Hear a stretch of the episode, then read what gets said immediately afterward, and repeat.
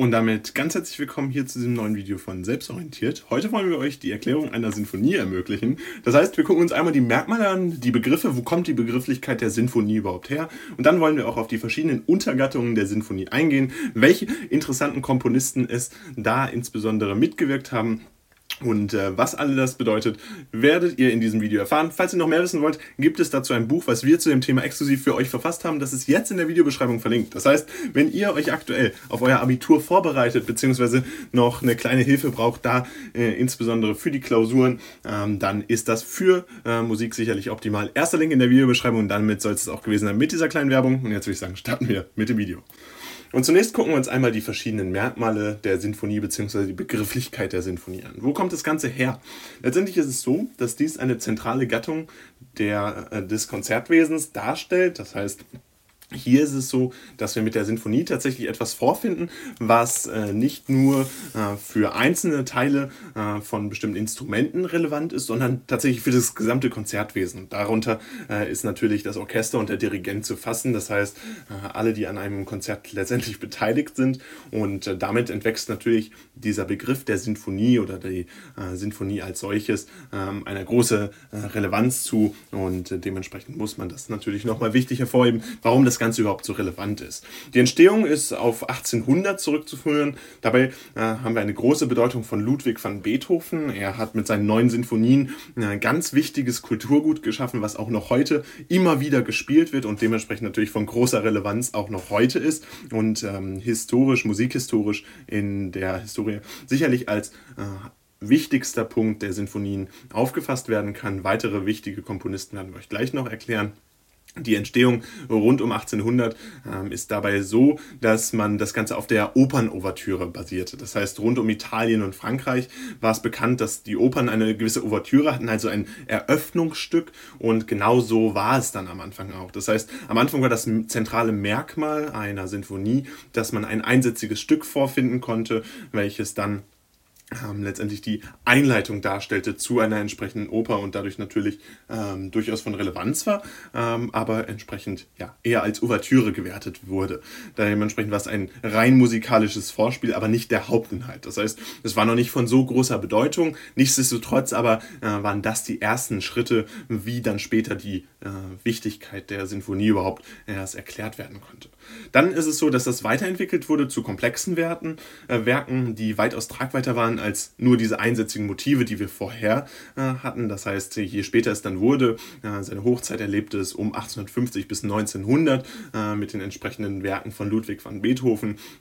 Das heißt, dann wurde die Sinfonie weiterentwickelt. Sie äh, kam letztendlich zu einem Hauptwerk, zu einem komplexen äh, Werk, welches dann für das gesamte Orchester relevant wurde und dadurch natürlich auch, wie gerade schon einmal angesprochen, für das gesamte Konzertwesen äh, von immenser Bedeutung war.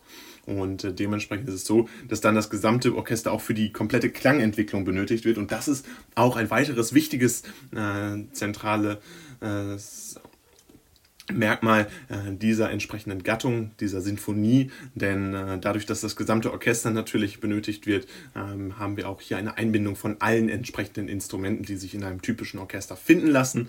Und dadurch äh, haben wir natürlich eine, eine gewisse Klangentwicklung, die dadurch erst stattfinden kann, dadurch, dass entsprechende Gebäude auch genutzt werden müssen, um die ganze Kapazität für ein solches Orchester überhaupt erst aufbringen zu können, haben wir dann entsprechend auch die Klangmelodie Melodiken, die sich dann entsprechend in diesen neuen Sinfonien beispielsweise bei äh, Beethoven vorfinden lassen. Und das ist natürlich durchaus interessant, äh, wie sich das äh, hier weiterentwickelt hat. Kommen wir dann zu der Gattung der Sinfonie und äh, wir hatten gerade schon einmal die, äh, den Werdegang der verschiedenen Sinfonierichtungen, wie die Sinfonie sich überhaupt erst entwickeln konnte, wie sie sich weiterentwickelt hat, äh, dargestellt. Und so ist es auch kaum verwunderlich, dass es verschiedene Gattungen der Sinfonie gab. Das heißt, am Anfang gab es insbesondere die Sinfonie Cantate, äh, die insbesondere bei Franz Liszt, äh, Hans Eisler oder auch Hans-Werner Henze vorzufinden war und dementsprechend auch schon von großer Bedeutung war. Dabei ist es aber so, dass die Sinfonie Cantate äh, tatsächlich eher eine Bezeichnung für musikalische Werke sind, die äh, die Form äh, der Sinfonie mit der Kantate verbinden. Die Kantate als solches ist äh, dabei natürlich durchaus zu unterscheiden von äh, der Sinfonie, denn unter einer Kantate versteht man ja ein Gesangsstück, äh, Gesangsstück für Einzelstimmen, den Chor oder ein begleitendes Orchester. Das heißt, hier haben wir wieder genau diesen Begleitungscharakter, der bei der Sinfoniekantate noch sehr im Vordergrund steht. Äh, praktisch eher diesen untergeordneten Charakter, den wir hier äh, durchaus noch äh, einordnen können. Dementsprechend auch die Namen Franz Liszt, Hans Eisler, Hans-Werner Henze von großer Bedeutung, aber entsprechend für die Entwicklung der ganzheitlichen äh, Sinfonie eher irrelevant in diesem Zusammenhang. Ja, dann entsprechend die Programmouvertüre bzw. die Konzertouvertüre, als die, die Sinfonie ja insbesondere um 1800 in ihrer Entstehungszeit noch gegolten hat. Dabei war sie ein selbstständiges Werk, welches als er Konzerteröffnung diente. Das heißt, man hatte eigentlich ein Hauptkonzert, aber es war bewusst, dass entsprechend vorher ein äh, äh entsprechendes selbstständiges Werk gespielt wurde. Und dementsprechend ist es so, dass wir daher ein orchestrales Einleitungsstück zu verschiedenen Bühnenwerken hatten. Also beispielsweise Ballett, Schauspiel, Oper. Das ist genau das, wie es vorher gedacht war, wie wir es gerade einmal anfänglich äh, dargestellt hatten. Die äh, entsprechende ähm, Oper hatte da noch eine größere Relevanz. Dementsprechend war man äh, der Meinung, dass die Sinfonie sich dem unterordnen soll und äh, dementsprechend noch nicht als einzelnes Stück dastehen sollte, sondern praktisch selbstständiges Werk ist, aber äh, immer vor einem entsprechenden späteren Konzert dann gespielt wird und dementsprechend äh, die Relevanz etwas aberkannt wurde in dem Zusammenfall.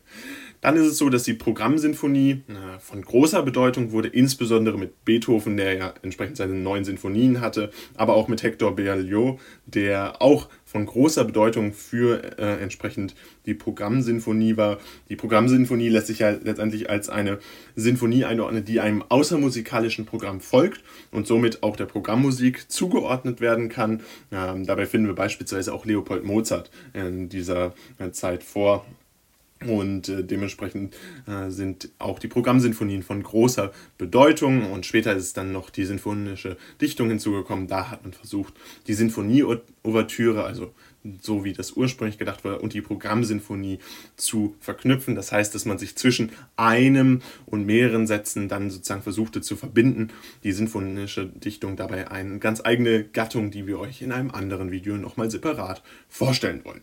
Und damit soll es auch gewesen sein von diesem Video rund um die Erklärung einer Sinfonie. Zentrale Merkmale bzw. Begrifflichkeitsherkünften sind dabei die Entstehung rund um 1800 mit der großen Bedeutung von Ludwig van Beethoven, der seine neun Sinfonien verfasst hat, die noch heute eine große Relevanz in der Musikgeschichte haben.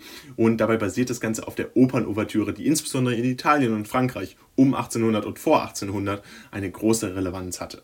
Dabei ist es zunächst ein rein musikalisches Vorspiel, welches dann weiterentwickelt wurde zu komplexen Werten, die weitaus tragweiter waren als nur ein einsätziges Motiv und entsprechend auch die Einbindung des gesamten Orchesters benötigten. Die verschiedenen Gattungen sind die Sinfonie Cantante, insbesondere durch Frank Liszt, Franz Liszt bekannt geworden, die Programmouvertüre, welche schon als eigenständiges Werk agierte, aber eben noch ein Einleitungsstück war, die insbesondere vor Ballett, Schauspiel oder Opernstücken äh, gespielt wurde, oder auch die Programmsymphonie durch Beethoven und Hector Berlioz bekannt geworden und entsprechend auch die sinfonische Dichtung, die wir hier auch ein sortieren können. Und damit soll es gewesen sein mit diesem Video. Falls es euch gefallen hat, lasst gerne ein Like da. Gerne könnt ihr unseren Kanal auch kostenlos abonnieren. Und falls ihr Interesse habt, könnt ihr gerne auch mal unsere Bücher auschecken. Die sind, wie gesagt, jetzt, erster Link in der Videobeschreibung, Taschenbuch und E-Book auf Amazon für euch verlinkt. Also, wenn ihr euch jetzt aufs Abitur vorbereitet, ist das sicherlich eine gute Hilfe. Wir wünschen euch dabei ganz viel Spaß und äh, ganz viel Erfolg bei den anstehenden Klausuren. Das soll es mit der Werbung in eigener Sache gewesen sein. Und dann sehen wir uns beim nächsten Mal wieder. Haut rein und ciao.